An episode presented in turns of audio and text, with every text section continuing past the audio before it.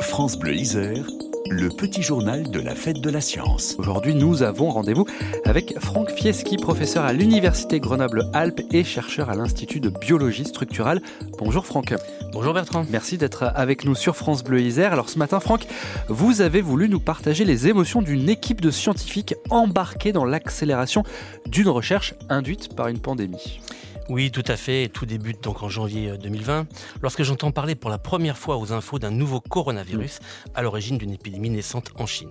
Alors les informations diffusées m'inspirent d'abord de la curiosité du fait de mon profil de biologiste. Bien sûr. Mais alors que l'information s'installe dans le paysage jour après jour, je réalise que ça me concerne plus directement et plus que je ne le crois. Et en effet, une intuition me permet de connecter cette actualité à des informations euh, que j'avais pratiquement oubliées provenant d'articles de 2004. 2004, des articles qui peuvent rapprocher le coronavirus à vos propres recherches, Franck? Oui, car mon équipe travaille sur la façon dont notre système immunitaire reconnaît les pathogènes en utilisant des récepteurs spécifiques, en l'occurrence des récepteurs lectines. Et ce mécanisme de reconnaissance est formidable, mais certains pathogènes le détournent pour favoriser leur propagation.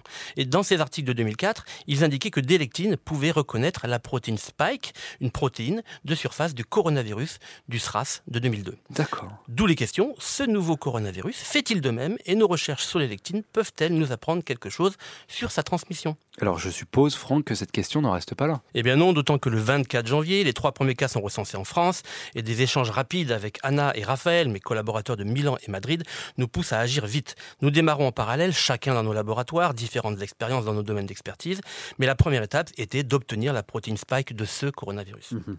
Mi-février, une équipe du Texas, spécialiste de ces virus, décrit la structure détaillée de cette protéine spike. Je les contacte et Jason, le chercheur texan, propose de nous fournir gracieusement, sans aucune contrepartie, leurs outils pour que nous puissions produire cette protéine au sein de notre laboratoire. C'était totalement inespéré et pas si banal. Un partage international qui permet d'accélérer les choses? Oui et non. Oui, parce que nous recevons le précieux matériel du Texas le jeudi 12 mars, mais non parce que ce même soir, c'est le soir où le président Macron annonce la guerre contre le virus et euh, le confinement commence euh, et nous devons quitter le laboratoire. C'était justifié, mais très frustrant pour nous à cet instant. Du coup, euh, fin de l'aventure? Heureusement non. Notre directeur d'institut nous soutient et obtient l'accord de nos tutelles et le 6 avril, 15 membres volontaires de 5 équipes différentes de notre institut reviennent dans le bâtiment au sein d'une task force Covid. C'est inédit et des membres d'équipe qui d'ordinaire ne travaillent pas sur les mêmes projets se rassemblent en plein confinement dans un bâtiment de recherche vide autour d'un objectif nouveau, produire la fameuse protéine Spike. Lors du retour de l'ensemble des collègues à l'Institut le 11 mai, à la fin du confinement, le processus de production est en place et de nombreuses recherches sur la Covid peuvent démarrer immédiatement. J'ai juste envie de vous demander, Franck, ce qui est ressorti de ces recherches. Eh bien, la mise en commun de nos résultats avec ceux de nos collaborateurs espagnols et italiens a mis en lumière un nouveau mécanisme de transmission virale impliquant la reconnaissance de la protéine spike par les lectines. Et nos travaux ont été publiés cette année et déjà largement repris. Et enfin, de nombreuses réalisations des autres équipes sont encore à venir, telles que, par exemple, la preuve de concept d'un nouveau type de vaccin et encore d'autres. Personnellement, comment vous avez vécu euh, cette période? Étonnamment exaltante.